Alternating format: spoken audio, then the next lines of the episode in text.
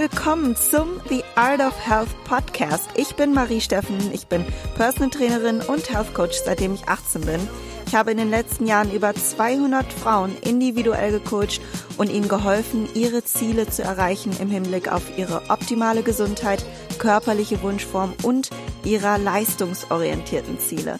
Und damit ich noch mehr Frauen helfen kann, möchte ich euch in Zukunft über meinen Podcast mehr Wissen und Tipps vermitteln und wünsche dir ganz, ganz viel Spaß mit der nächsten Episode.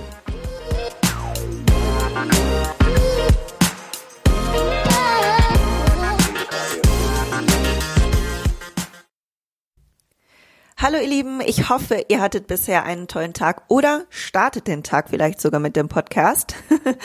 Und ich hoffe, dass es bei euch auch schon so viele sonnige Tage gibt. Bei uns ist es echt toll in den letzten Tagen. Wir sind gerade in NRW äh, über die Corona-Zeit ähm, in meiner Heimat in Bielefeld und wir freuen uns schon sehr auf Griechenland, aber wir müssen sagen, wir sind hier auch wirklich gerade sehr happy mit dem Wetter und ich hoffe, dass ihr auch so ein tolles Wetter genießen könnt und ähm, ja, dass, dass die Corona-Zeit, dass ihr sie gut überstanden habt. Inzwischen seid ihr wahrscheinlich schon wieder in den Fitnessstudios am Trainieren. Und ich habe äh, in dieser Zeit mir ja einfach mal überlegt, ich möchte wieder intuitiv essen. Ich habe eine Zeit lang getrackt, um mein Ziel, den Muskelaufbau anzuvisieren und meinen Stoffwechsel nach oben zu fahren. Und von da aus löse ich mich jetzt und esse intuitiv weiter. Und ich dachte mir, das ist eine super, ist ein super Anlass, um daraus eine Podcast-Folge zu machen für die, die etwas verwirrt sind und gar nicht wissen, was jetzt für dich vielleicht richtig ist und welche Vor- und Nachteile das Tracken hat, beziehungsweise intuitive Essen hat und wann du intuitiv essen solltest und wann du tracken solltest und welches Ziel du damit erreichen kannst. Wahrscheinlich, wenn du diesen Podcast hörst, arbeitest du auch schon mit Apps wie MyFitnessPal, Fat Secret oder Yasi oder hast damit mal gearbeitet oder hast schon mal davon gehört. Und ich werde heute darüber sprechen, in welcher Hinsicht ich denke, sie sehr positiv eingesetzt werden können und worauf du achten solltest beim Tracken aber eben auch, welche Nachteile das Tracken mit sich bringt. Und zum Schluss werde ich auch noch meine Meinung zum intuitiven Essen abgeben. Für diejenigen, die jetzt sagen, wieso Kalorien tracken, der Körper spürt doch, was er braucht. Ja, vielleicht klappt das bei dir oder es ist toll, wenn das bei jemandem so klappt. Aber die meisten, und sonst wäre die Verwirrung ja nicht so groß, ähm, wissen leider eben nicht, wie viel sie benötigen und vor allem, was sie benötigen vor allem in Verbindung mit Sport ist es nicht immer so einfach herauszuspüren, was man jetzt braucht für eine optimale Regeneration und Leistungsfähigkeit. Das kann man aber lernen. Und deshalb gehe ich als erstes Schritt für Schritt auf alle Pro-Tracken-Argumente ein. Und das erste Argument, was ich für das Tracken ansprechen möchte, ist, dass du dadurch dass du deine Lebensmittel trackst und tagtäglich in eine App eingibst und auch die Menge davon eingibst, ähm, das Wissen über Inhaltsstoffe von Nahrungsmitteln und den Mengen, die du zu dir nehmen solltest, schulst. Es profitieren also solche Menschen vom Tracken, die gar keinen blassen Schimmer davon haben, welche Lebensmittel, welche Makronährstoffe primär enthalten und was man ungefähr für eine Menge davon essen sollte, um auf deinen bestimmten Bedarf zu kommen. Also das Tracken gibt dir einfach ein Gefühl für Portionen und was du zu dir nimmst.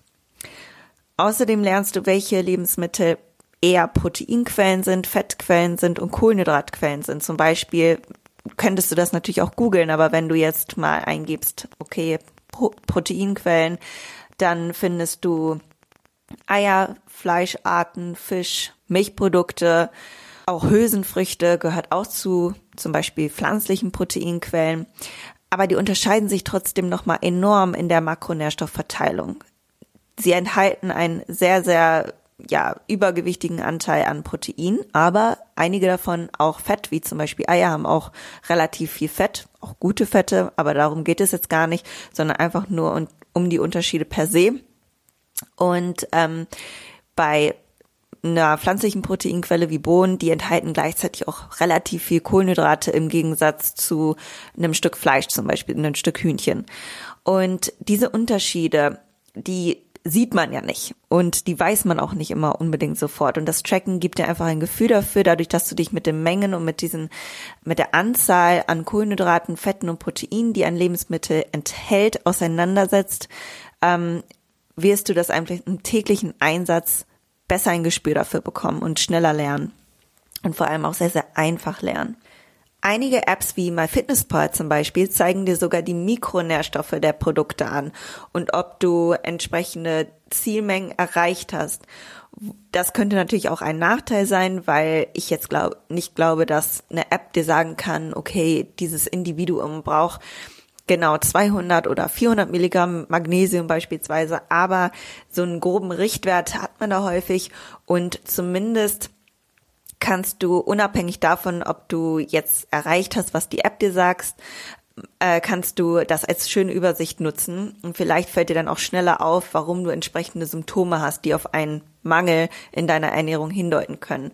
Zum Beispiel hast du immer viel Krämpfe und die App sagt dir, dass du relativ wenig Kalium, Magnesium, reiche Lebensmittel zu dir nimmst und dann könntest du daraus eben auch leichter diese Schlussfolgerung ziehen.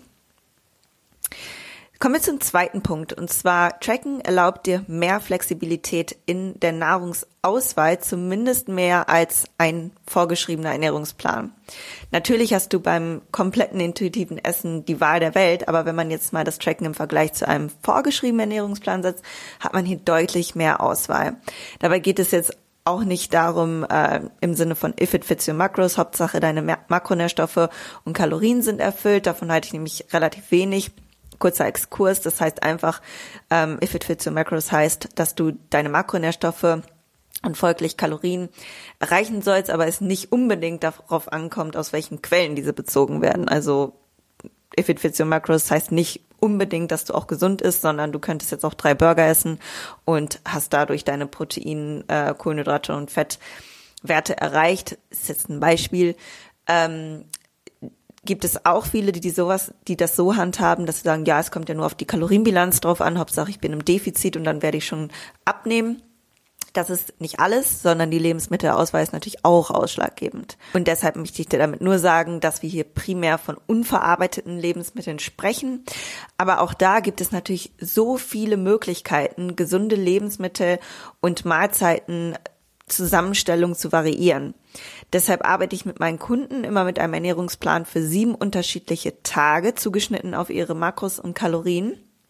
Und ähm, meistens halten sie sich am Anfang eins zu eins an diesem Plan, können sie, aber ich empfehle dann auch immer früher oder später, die Kalorien zu tracken, um auch andere Lebensmittel und Konstellationen dieser in ihre Ernährung zu integrieren aber vor allem auch, um das Gefühl dafür zu bekommen, was sie auf dem Teller haben und was davon die Fettquelle, Proteinquelle und Kohlenhydratquelle ist. Und bei der Mahlzeitplanung weißt du irgendwann selber, dass du zum Beispiel noch ein bisschen mehr Avocado integrieren musst, um auf deinen Fettbedarf zu kommen. Also es erlaubt dir mehr Flexibilität im Alltag. Wenn ich jetzt sage, okay, in deinem Plan steht, du isst mittags 200 Gramm Kartoffeln, aber du hast nur noch 150 für den Tag da, kannst du den Rest der Kohlenhydrate natürlich auch mit einer anderen Quelle oder in eine andere Quelle investieren. Und das tut dann deiner deinem Progress, also deinem Fortschritt nichts zur Sache. Also es spielt dann wirklich keine Rolle, ob du Kartoffeln oder Reis isst. Und das ist einfach mit der App viel, viel einfacher, ähm, da zu variieren und das eben kurz einzugeben, was du dann anstelle dessen davon noch essen könntest. Außerdem hilft dir das Tracken oder erlaubt dir das Tracken, Zusammenhänge mit deiner Leistung zu erkennen. Unsere Leistung im Training und im Alltag wird dadurch bestimmt, was wir natürlich an Energie zu uns nehmen.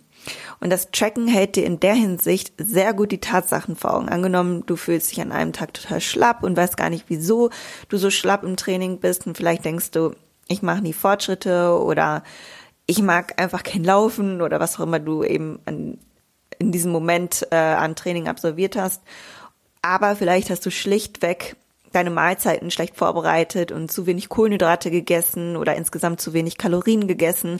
Und das Tracken verhindert eben auch in dem Sinne, falsche Zusammenhänge zu interpretieren. Also du kannst dann nochmal wirklich ehrlich zu dir selber sein und zurückschauen und sagen, okay, ich habe auch wirklich einfach zu wenig gegessen. Kein Wunder, dass ich gar keine Kraft im Training habe oder dass ich keinen guten Pump heute habe oder dass ich ähm, ja so ein bisschen flach und leer aussehe oder mich so fühle.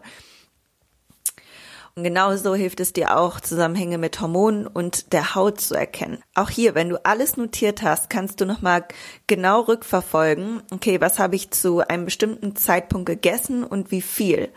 Und ähm, wenn du dann eben Darmprobleme hast, beziehungsweise Verdauungsprobleme hast und dann merkst, okay, das ist immer nach meinem Mittagessen oder immer nach meinem Frühstück oder mit, wenn ich morgens aufwache oder wie auch immer, dann kannst du schauen, okay, woran könnte das gelegen haben? Was habe ich in letzter Zeit sehr, sehr viel integriert? Welche Mengen habe ich davon konsumiert? Welche Mengen ähm, kann ich tolerieren? Du kannst es ganz genau eingeben und festhalten. Oder du hast ähm, plötzlich sehr schlechte Haut und dann denkst du dir, ja, wieso ist das jetzt auf einmal so? Damals hatte ich das ja gar nicht. Was habe ich eigentlich äh, vor zwei Monaten gegessen, als das noch nicht der Fall war, was habe ich jetzt geändert? Und so hast du einfach wirklich nochmal dieses ähm, ganz genaue vor Augen halten von dem, was du zu dir nimmst. Und du kannst es nochmal abchecken. Man denkt jetzt vielleicht, ja, man weiß doch, was man isst, aber man vergisst auch die Hälfte. Und glaube mir selbst, ich vergesse manchmal Dinge. Oder denkt auch an viele Inhaltsstoffe überhaupt nicht. Und dann kann man nochmal schauen, vielleicht liegt es daran und da eben per Ausschlussverfahren vorgehen. Du kannst also das Tracken gut kombinieren mit Symptomen, die durch die Ernährung hervorgerufen werden können. Auch PMS-Symptome können durch die Ernährung beeinflusst werden oder andere hormonelle Störungen, genauso wie eben das Hautbild, was dann auch immer im Zusammenhang oder sehr, sehr häufig im Zusammenhang mit dem Darm steht. Und es kam auch schon oft vor, dass ich mir Fotos angesehen habe und dachte mir, wow, mein Haut war total rein zu dem Zeitpunkt, was habe ich da eigentlich gegessen? Und ich finde das super interessant. Es muss ja nicht immer ein Zusammenhang mit der Ernährung da gewesen sein, aber ganz häufig ist das der Fall und die Ernährung hat einfach ja Einfluss auf so vieles in unserem Körper und das, was unser Körper nach außen hin dann eben zeigt. Ein weiterer Pro-Tracken-Punkt ist, dass du durch das Tracken, durch das Tracken, Tracken, äh, ziemlich genau dein Erhaltungsbedarf beziehungsweise Bedarf für dein jeweiliges Ziel herausfinden kannst. Also die App zeigt dir genau auf, wo du stehst. Und das ist eine Frage, die ich ganz häufig gestellt bekomme. Wie kann ich überhaupt meinen Bedarf beziehungsweise Erhaltungsbedarf herausfinden? Und das ist schon mal die Basis, die du machen solltest, um oder herausfinden solltest, um dann ein Defizit zu kreieren oder einen Überschuss, je nachdem, was du für ein Ziel hast. Und jede Formel die du im Internet findest, wird nicht so akkurat sein wie das Tracken ähm, von deinen Lebensmitteln über ein bis zwei Wochen und gleichzeitig solltest du dich auch wiegen und dann siehst du, also dann ziehst du den Schnitt von dem, was du getrackt hast und das ist dann ein ungefährer Erhaltungsbedarf. Wichtig ist dabei, dass du natürlich genauso isst, was repräsentativ für die letzten, ja, vielleicht zwei bis drei Monate war. Denn äh, wenn du dann schon gleichzeitig was veränderst, dann weißt du ja nicht, wo jetzt dein Erhaltungsbedarf genau ist. Also versuch möglichst genauso zu essen wie in den Wochen auch zuvor. Wiege dich dabei und dann siehst du, okay, wenn das Gewicht auch gleich geblieben ist, dass das dein ungefährer Erhaltungsbedarf ist. Sprich, wenn es in dieser Zeit ein bisschen runtergegangen ist, dann wird dein Erhaltungsbedarf ein bisschen über dem Schnitt liegen.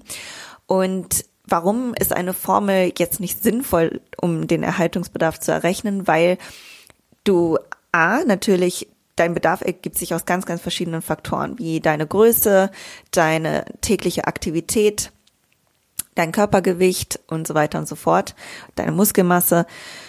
Aber es kommt noch ein weiterer Faktor dazu, den Formeln nicht berücksichtigen, nämlich deine Vorgeschichte. Wenn du jemand bist, der schon ganz, ganz viele Diäten gemacht hat, dann kannst du davon ausgehen, dass dein Stoffwechsel sich schon in eine Richtung adaptiert hat wenn du jemand bist, der noch nie eine Diät gemacht hat und immer sehr gut auf sein Hungergefühl achten kann, ähm, auch nicht sehr wenig isst, ähm, so ein Mittelding halt, dann kannst du davon ausgehen, dass noch nicht sehr viele Stoffwechseladaptionen stattgefunden hat, haben. Und Stoffwechseladaption, damit meine ich vor allem ähm, hormonelle Stoffwechseladaptionen äh, wie das Sättigungs- und Hungerhormon Leptin und Grelin oder auch äh, Sexualhormone und auch die Schilddrüse, die sich immer ein bisschen anpasst. Das ist ein ganz normaler Überlebensinstinkt, den wir in uns haben. Je weniger wir essen, desto mehr muss der Körper schauen, dass er sich nur auf die überlebensnotwendigen Stoffwechselprozesse reduziert mit dem, was er jetzt noch an Energie bekommt. Und meistens sind die Dinge, die wir als wichtig empfinden, aber nicht überlebensnotwendig für den Körper. Das sind äh, Dinge wie Muskel erhalten oder aufzubauen, ist einem Defizit einfach nicht so wichtig für den Körper. Deswegen besteht bei einer Crash-Diät auch immer die Gefahr, dass du sehr viel Muskulatur abbaust. Deswegen empfehle ich immer nur ein leichtes Defizit einzugehen. Ähm, oder auch die Regel zu bekommen bei einem ganz starken Defizit oder auch bei Essstörungen bleibt die Regel aus, weil du eben einfach nicht fähig bist oder genug Energie hast, um ein Kind zu bekommen. Das heißt, diese Funktion wird vom Körper zurückgestellt, weil eben das Ganze sich jetzt mit auf die anderen Organe verteilen muss, damit du überhaupt leben kannst, atmen kannst und nicht zusätzlich wird es jetzt nicht in deine Reproduktion der Hormone äh, gesteckt und das kann halt natürlich auch extreme Folgen haben. Das ist aber nur ein kurzer Exkurs dazu, warum du mit einer Formel nicht immer unbedingt deinen Erhaltungsbedarf herausfinden kannst. Und der Erhaltungsbedarf ist auch immer variabel. Also du hast jetzt nicht einen Erhaltungsbedarf, der für immer stehen bleibt, sondern je nachdem, wie viel du isst, wie lange du Diät machst etc., ähm, verschiebt sich dein Erhaltungsbedarf wieder. Und keine Angst, dein Stoffwechsel kann nicht einschlafen. Du kannst diesen Erhaltungsbedarf auch wieder nach oben adaptieren. Und da geht es um den Stoffwechselaufbau, den ich ganz häufig mache mit Kunden, wenn sie eben sehr viele Crash-Diäten gemacht haben ähm, oder auch aufgrund anderer Hintergründe der Stoffwechsel tief adaptiert ist, dann sollte man erstmal einen Stoffwechselaufbau machen, um dann eine bessere Ausgangssituation zu haben, wieder eine Diät starten zu können, damit der Körper auch wieder auf ein Defizit reagiert. Aber das jetzt nur ganz kurz dazu. Und ähm, nur zu diesem Punkt, das Tracken ist also super, super hilfreich, deinen Erhaltungsbedarf herauszufinden. Und ähm, das mache ich eigentlich auch immer so mit meinen Kunden. Die müssen mir vorher eine Ernährungs, ein Ernährungstagebuch quasi schicken, wo sie schon mal alles aufschreiben, was sie essen und daraus leite ich ab, mit welcher Kalorienbilanz wir starten. Natürlich berücksichtige ich auch noch Faktoren wie Gewicht, Aktivität oder ob sie jetzt durch das Coaching noch mehr trainieren als vorher oder sowas. Aber ähm, das ist schon eine, eine Basis, die ich wissen muss sozusagen. Und dann kommen wir auch schon zum nächsten Punkt, denn Kalorien tracken ist ein relativ genau zu messender Faktor im Gegensatz zur Aktivität. Ja, was meine ich damit? Also, um meine Kunden schnellstmöglichst an ihr Ziel zu bringen, brauchen wir irgendeine Art von Messbarkeit. Das ist immer so. Ob du jetzt damit rechnest, ich nehme immer fünf Esslöffel Haferflocken oder ob du sagst, das sind 80 Gramm Haferflocken und wiegst das ab. Es ist egal, du musst irgendwas messbar machen, um zu sehen, ob deine Strategie aufgeht oder nicht oder ob du mehr oder weniger essen musst. Es ist einfach überall das Gleiche, ob du mit Punkten bei Weight Watchers arbeitest oder ob du deine Kalorien äh, in eine App eingibst. Und ähm, nur so kann ich dann eben auch sehen, worauf der Körper meiner Kundin wie reagiert. Und die Aktivität ist immer unterschiedlich und ist nicht genau zu messen. Und gerade weil die Aktivität immer unterschiedlich ist, hat man täglich einen etwas unterschiedlichen Bedarf an Kalorien. Aber wenn der Schnitt der Nahrungszufuhr messbar ist und du damit gewollt ab oder zunimmst, dann ist das sehr leicht zu steuern. Und damit kann ich halt eine bestimmte Vergleichbarkeit auch schaffen. Außerdem würde ich nie zu viele Messinstrumente zu Rande ziehen, zum Beispiel jetzt deinen Kalorienverbrauch über eine Uhr noch zusätzlich messen.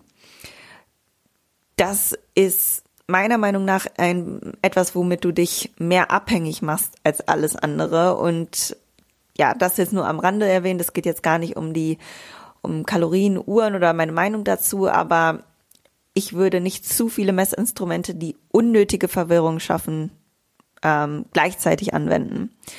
Und das, was wir zu uns nehmen, ist immer noch die Komponente, die am genauesten zu messen ist, auf die ich mich dann als einzigen Faktor plus die Reaktion des Körpergewichts und Feedback meiner Kunden, wie Leistungsfähigkeit, Schlafhygiene, kognitive Energie etc. stütze. Und wenn du auch deinen Progress über die Kalorienaufnahme steuern möchtest, ist es wichtig, dass du die Bilanz über einen längeren Zeitraum von zwei bis vier Wochen einnimmst. Und so kann ich dann auch mit meinen Kunden herausfinden, wo ihr optimales Defizit ist, Erhalt oder die Aufbaukalorien sind, je nach Ziel.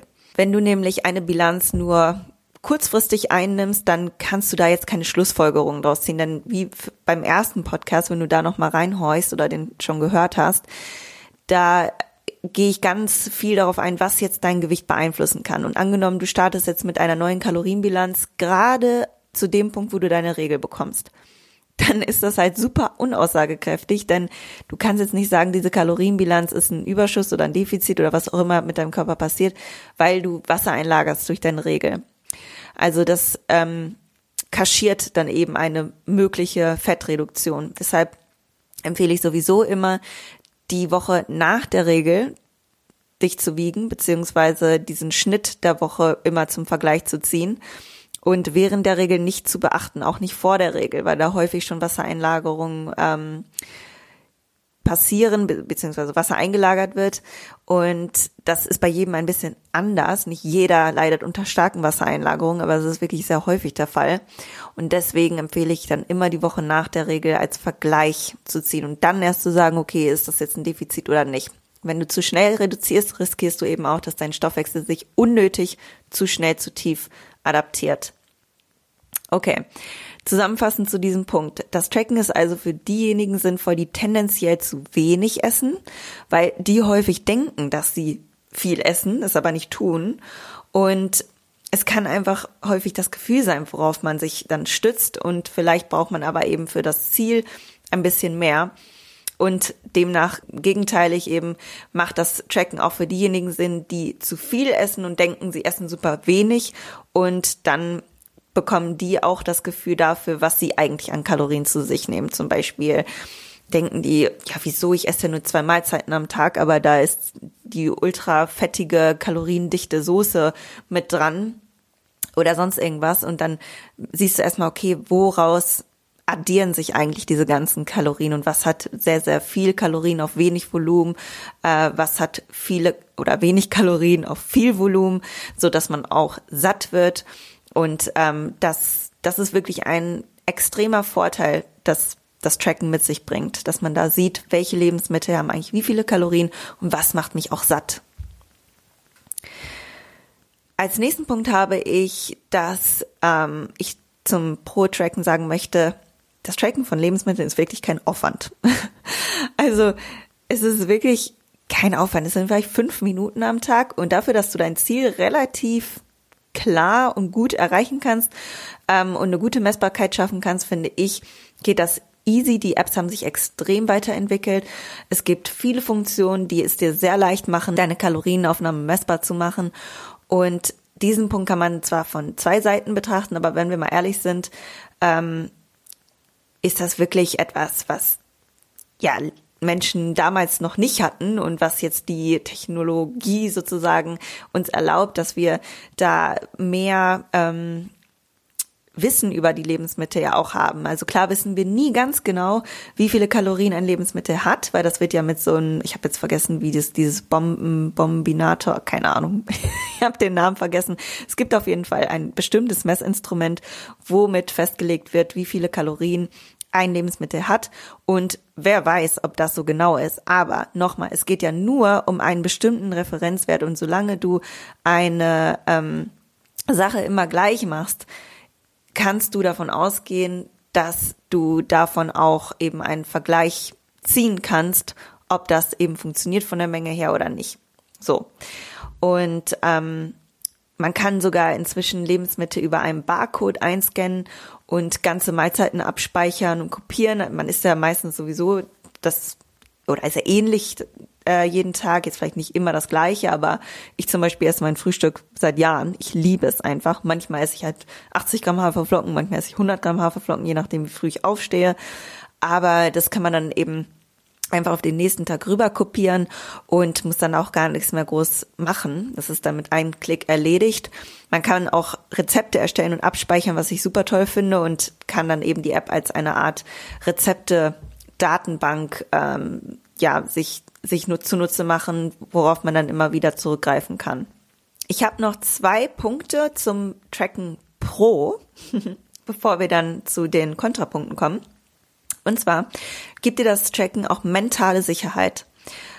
Also bei einem Ziel, welches du erreichen möchtest, gibt dir das Tracken einen ähm, ja, Plan und die Messbarkeit der Menge gibt dir Sicherheit, dass dieser Plan aufgeht. Du hast Kontrolle über dein Ziel und du machst jetzt nicht irgendetwas willkürlich. Also ich esse einfach gesund. Das ist noch viel zu grob gefasst. Wie viel isst du denn von den gesunden Lebensmitteln? Also es ist ja nicht so, dass du jetzt ja zwei Becher Mandelmus essen kannst, auch wenn es naturbelassenes Mandelmus ist, ist ja super gesund. Mandeln haben ganz, ganz viele tolle Vorteile in gesundheitlicher Hinsicht und viele gute Nährstoffe.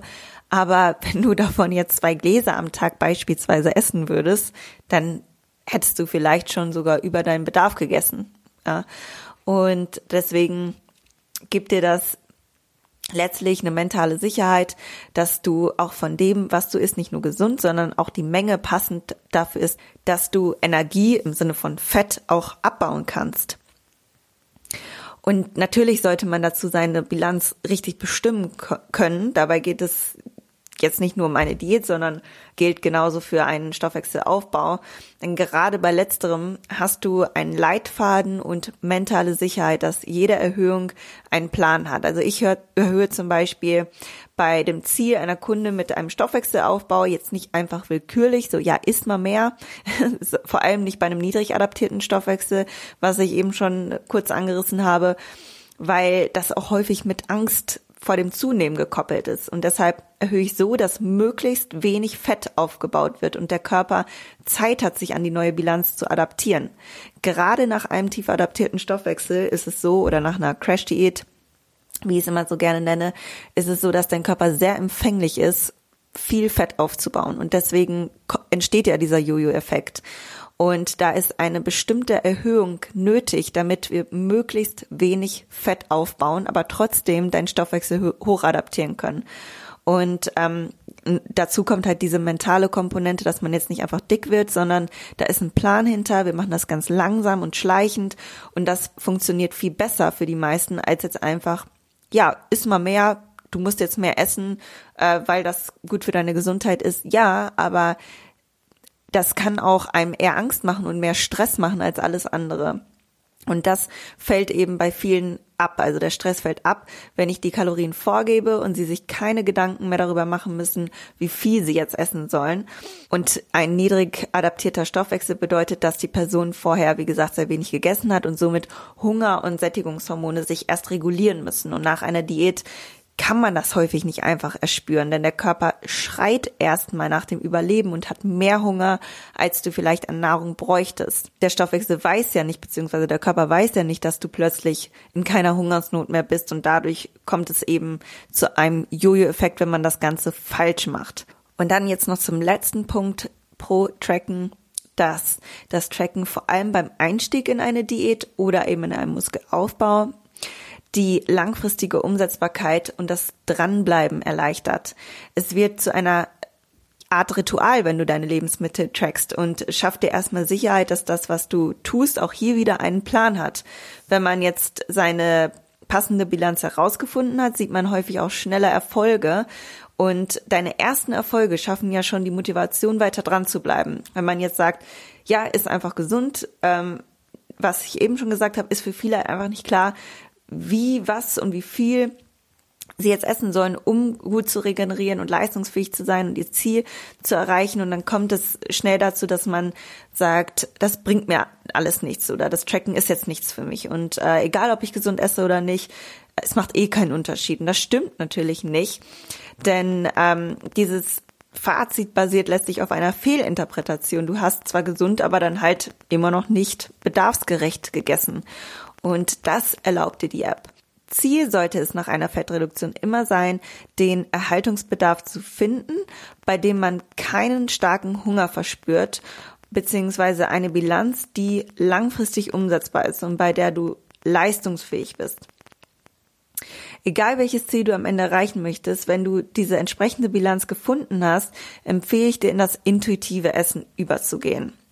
Und somit werde ich nun die Überleitung machen zu meinem Punkten zum Tracken Contra beziehungsweise Intuitiv Essen Pro. Und der erste Punkt, den ich dazu ansprechen möchte, ist, was man jetzt wirklich gegen das Tracken sagen könnte, dass sie einem häufig eine willkürliche Bilanz basierend auf deinem Gewicht, Größe und ungefährem Aktivitätslevel ausspucken. Aber das heißt noch lange nicht, so wie ich das eben erklärt habe, dass das eine Bilanz ist, die passend für dein Ziel ausgerechnet ist.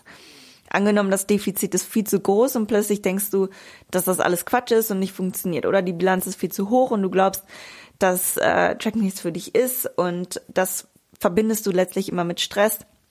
Also die Bilanz solltest du wirklich mit einer professionellen Person besprechen bzw. dir ausrechnen lassen Und die Person sollte noch weitere Hintergründe über dein Ziel und deine Essgewohnheiten, Schlaf, Trainingspensum, Art von Training, alltägliche Aktivität, Stresslevel, ähm, ja, Ernährungsvergangenheit, also wie hast du in der Vergangenheit dich ernährt, welche Diäten hast du schon alle gemacht?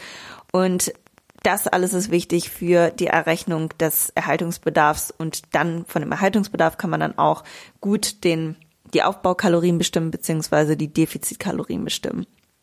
Also und wie du den Erhaltungsbedarf mit der App äh, berechnen kannst, habe ich dir ja schon vorhin in dem Punkt äh, Pro Tracken genannt.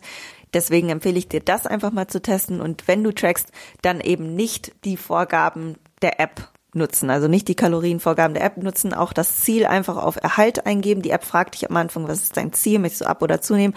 Und darauf basierend macht sie dir dann irgendwie, schlägt dir eine Bilanz vor, die meistens vorne und hinten keinen Sinn für das Individuum ergibt. Ja, ein weiterer Kontrapunkt ist, dass Lebensmittel ungenau eingepflegt sein können und dadurch halt schneller Fehler entstehen, wenn man es nicht richtig macht. Und auch in Bezug auf diesen Punkt ist man auf Hilfe meiner Meinung nach angewiesen, einer professionellen Person, so dass man halt weiß, okay, in welchem Zustand äh, sollte ich die Lebensmittel jetzt checken, roh oder gekocht. Und für diejenigen unter euch, die schon erfahren sind, mag das vielleicht glasklar sein, aber die Frage kommt wirklich super häufig und das ist auch berechtigt, denn es gibt für fast jedes Lebensmittel in solchen Apps die rohe und vorgekochte Version. Und ich empfehle an dieser Stelle übrigens immer roh zu wiegen, beziehungsweise immer einen Standard zu wählen und nicht mal roh, mal gekocht, sondern das einheitlich einfach zu halten. Dann ist es letztlich egal, wobei man bei Reis zum Beispiel aufpassen muss, dass man ähm, immer die gleiche Menge vielleicht an Wasser nutzt, so dass auch immer das gleiche bei rauskommt, weil wenn ich Reis koche, ich mag ihn mehr matschig, ne? Und andere mögen Reis vielleicht ein bisschen körniger. Und dann wiegt das halt mal schnell das Vierfache oder halt das Vierfache weniger. Und deswegen bei solchen äh, Trockenprodukten, die man noch kochen muss, empfehle ich dann immer, das Ganze auch trocken zu wiegen. Das ist das wirklich genaueste, was du machen kannst. Aber ein kurzer Tipp an der Stelle, Kartoffeln wiegen nach dem Kochen das gleiche, fast das gleiche wirklich. Deswegen sind die super, um die einfach vorzukochen und äh, da musst du noch gar nichts abwiegen. Also meistens mache ich halt so ein ganzes Netz Kartoffeln und dann kannst du die ähm, einzeln für den jeweiligen Tag abwiegen, nochmal im Nachhinein. Du musst das nicht vorher machen. Und wenn wir schon bei den Tipps sind, wenn du jetzt Reis kochen möchtest, dann würde ich ähm, die Menge, die vierfache Menge zum Beispiel schon vorkochen. Dann kannst du nämlich das Gekochte nachher einfach durch vier teilen und dann hast du deine einzelnen Portionen. Ja, zum nächsten Punkt. Tracken kann mehr Stress in dein Leben bringen. Und Stress bedeutet auch eine höhere Cortisolausschüttung. Und Cortisol ist ein fettspeicherndes Hormon, was wir natürlich verhindern wollen. Also, Tracken kann Stress bedeuten, wenn du dich sehr abhängig von den Zahlen machst. Also nutze sie, um einen Leitfaden zu haben, aber nicht, um zu versuchen, die Luft, die du atmest, in die App einzutragen. Also was zum Beispiel meiner Meinung nach komplett unnötig ist, ist das Gemüse zu tracken. Die Kohlenhydrate im Gemüse sind zum größten Teil Ballaststoffe und diese werden wieder mit dem Stuhl ausgeschieden. Also Gemüse besteht zu 80 bis 90 Prozent aus Wasser und ein paar Kohlenhydraten in Form von Ballaststoffen, vielleicht ein Gramm Protein und oder Fett auf 100 Gramm, also je nach Gemüseart. Aber meine Kundinnen müssen zum Beispiel ihr Gemüse grundsätzlich nicht mit eintracken. Ja, auch rotes Gemüse musst du nicht mit in deine App eingeben. Solange du die Gemüsemenge konstant lässt, wird sich das wirklich 0,0 auf deinen Progress auswirken. Alles Gängige an Gemüse kannst du unberücksichtigt lassen, außer solche Sorten, die mehr Stärke enthalten. Zum Beispiel Kartoffeln gehört jetzt eigentlich, also zählt streng genommen auch zum Gemüse. Äh, Wurzel- und Knollengemüse würde ich tracken, rote Beete und sowas. Ähm, Kürbis und Hülsenfrüchte und Linsen solltest du auch tracken. Das ist klar. Das hat natürlich signifikant mehr Kohlenhydrate. Aber alles, was jetzt primär aus Wasser besteht, musst du nicht mit in deine App eingeben. Das einzige, was du äh, eingeben oder wann das Sinn machen würde, jetzt Gemüse einzuchecken, wenn du Verdauungsprobleme hast und dann siehst du, wie viele Ballaststoffe du zu dir nimmst. Vielleicht nimmst du extrem wenig oder extrem viele zu dir und dann kann das ein Indikator sein. Aber jetzt langfristig gesehen brauchst du dein Gemüse nicht tracken. Und wenn du dann mal mehr Hunger hast, kannst du auch ein bisschen mehr Gemüse dafür essen. Wenn dein Gewicht am nächsten Tag höher ist, dann musst dir nur bewusst sein, dass du ja auch mehr Gemüse gegessen hast, also dein Magen-Darm-Trakt auch voller ist. Das ist jetzt nicht sofort Fett. Ne? Und ähm, ja, also im Hinblick auf die Verdauung macht das Sinn. Ansonsten vielleicht noch, um seine Mikronährstoffe irgendwie einmal übersichtlich zu halten, wobei du ja auch nicht weißt, was durch das Kochen alles dann verschwindet. Deswegen finde ich das jetzt auch nicht ultra genau. Und solange du keinen Mangel hast, musst du jetzt auch nicht jeden Mikronährstoff irgendwie versuchen, akribisch zu erreichen, den dir die App vorgibt. Deswegen mein Tipp ist, das Gemüse rauszulassen, um nicht so Food-Focus zu werden. Also nicht irgendwie Gewürze, Omega-3-Kapseln und so ein Kram, das brauchst du alles nicht eingeben. Es sei denn, das Gewürz enthält jetzt vielleicht Zucker und du nimmst da ein halbes Kilo von, was die meisten ja wahrscheinlich nicht tun. Genau. Ja, dann zum letzten Punkt, da sind wir schon angekommen, und zwar kann das Tracken natürlich auch abhängig machen. Das geht so ein bisschen von dem vorherigen Punkt, das ist so eine Überleitung und ja, das wird dann zum Problem, wenn du dich nicht mehr davon lösen kannst, von dem Tracken. Wenn du also das Gefühl hast, ohne bekommst du Panik oder würdest lieber viel zu wenig essen oder artest komplett aus und isst viel zu viel. Also das äh, Tracken kann eine sehr lehrreiche und sehr hilfreiche Zeit sein, dein Ziel schneller zu erreichen, aber Ziel sollte es immer sein, danach wieder intuitiv essen zu können. Und daher empfehle ich dir das ausschleichen ins intuitive Essen oder mal intuitive Tage oder eine Woche zu integrieren, wenn du eine Diät ähm, machst oder auch wenn du im Aufbau bist. So äh, kannst du eben deine Hungersignale nie einfach ganz an die App abgeben, sondern noch selbst Herr dessen sein und vor allem das Vertrauen zu dir auch aufrechterhalten, dass du ohne das Tracken nicht komplett aus dem Ruder geraten bist und ja, entweder zu viel oder zu wenig ist. Oder also im drastischen Sinne, ne?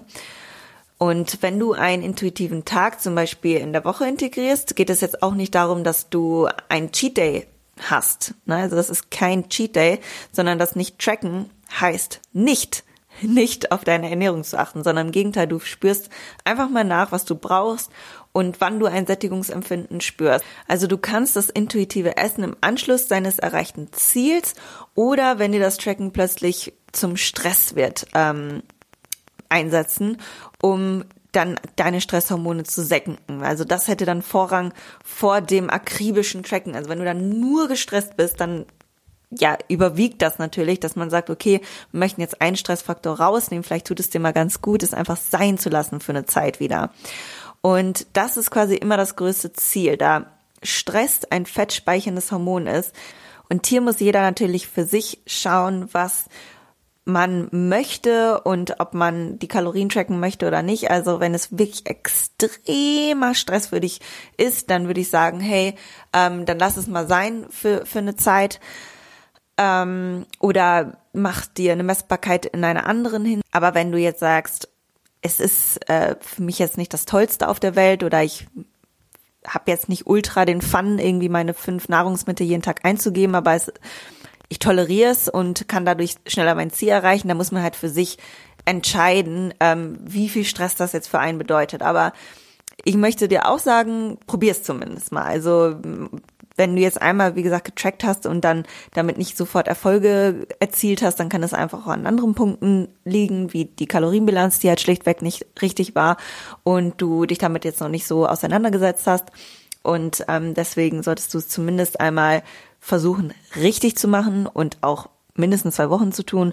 Und dann kann man ja das Fazit ziehen.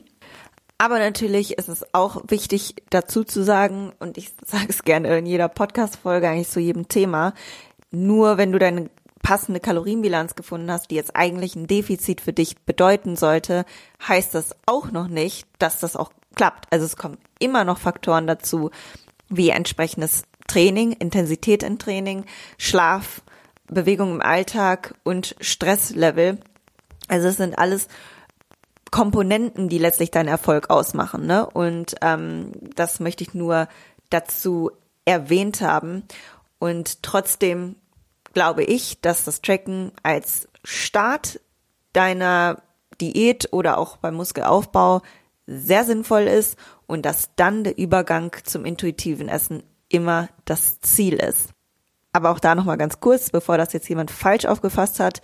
Nachdem du eine Diät absolviert hast, beendet hast, solltest du nicht sofort intuitiv essen, sondern erst einmal in den Stoffwechselaufbau gehen, beziehungsweise dich an deinen Erhaltungsbedarf adaptieren, den du gut umsetzen kannst, wo du nicht extrem Hunger hast und dann in das intuitive Essen übergehen. Denn wenn du das vorher machst, direkt aus einer Diät in das intuitive Essen äh, umschwenkst, kann es sein, dass du schnell zu Essattacken kommst oder dass du die Balance nicht von jetzt auf gleich halten kannst, weil deine Hunger- und Sättigungshormone noch nicht im Einklang sind. Und ja, zu dem Thema Reverse Diet beziehungsweise Stoffwechselaufbau wird auch noch eine ganze Menge kommen in Zukunft. Aber ich möchte das trotzdem schon mal erwähnt haben, damit du da auch ähm, das Verfahren, so wie ich das immer erfolgreich mit meinen Kunden durchführen konnte, ähm, von meiner Seite aus gehört hast. Ja, und somit habe ich eigentlich schon alle Punkte angesprochen und ich hoffe, dass dir der Podcast gefallen hat und freue mich natürlich wie immer über eine gute Bewertung bei iTunes. Und ich bin auch gespannt, welche Erfahrungen du mit dem Tracken und intuitivem Essen ähm, nach dem Tracken gemacht hast. Vielleicht hast du das auch schon ähm, in diesem Verlauf quasi durchgezogen, also einmal eine Zeit lang getrackt und dann intuitiv gegessen. Kannst mir ja mal erzählen, wie das für dich funktioniert hat, welche Strategien du angewendet hast oder welche Hürden auf dich zugekommen sind oder ob dir der Podcast da jetzt nochmal geholfen hat. Und ähm, ja, in der nächsten Folge werde ich nämlich genau über dieses Thema sprechen, wie du wieder in das intuitive Essen zurückgelangen kannst und äh, das erfolgreich durchführen kannst. Das kann man halt auch falsch machen. So ein bisschen habe ich es ja schon angedeutet, aber da gehören noch ganz, ganz viele andere Punkte mit dazu, die man beachten sollte, meiner Meinung nach, durch die Erfahrung mit meinen Kunden und ähm, auch an mir selber natürlich. Und ja, das werde ich das nächste Mal besprechen, wie du intuitiv gesund und basierend auf deinen Zielen essen kannst und worauf du achten musst.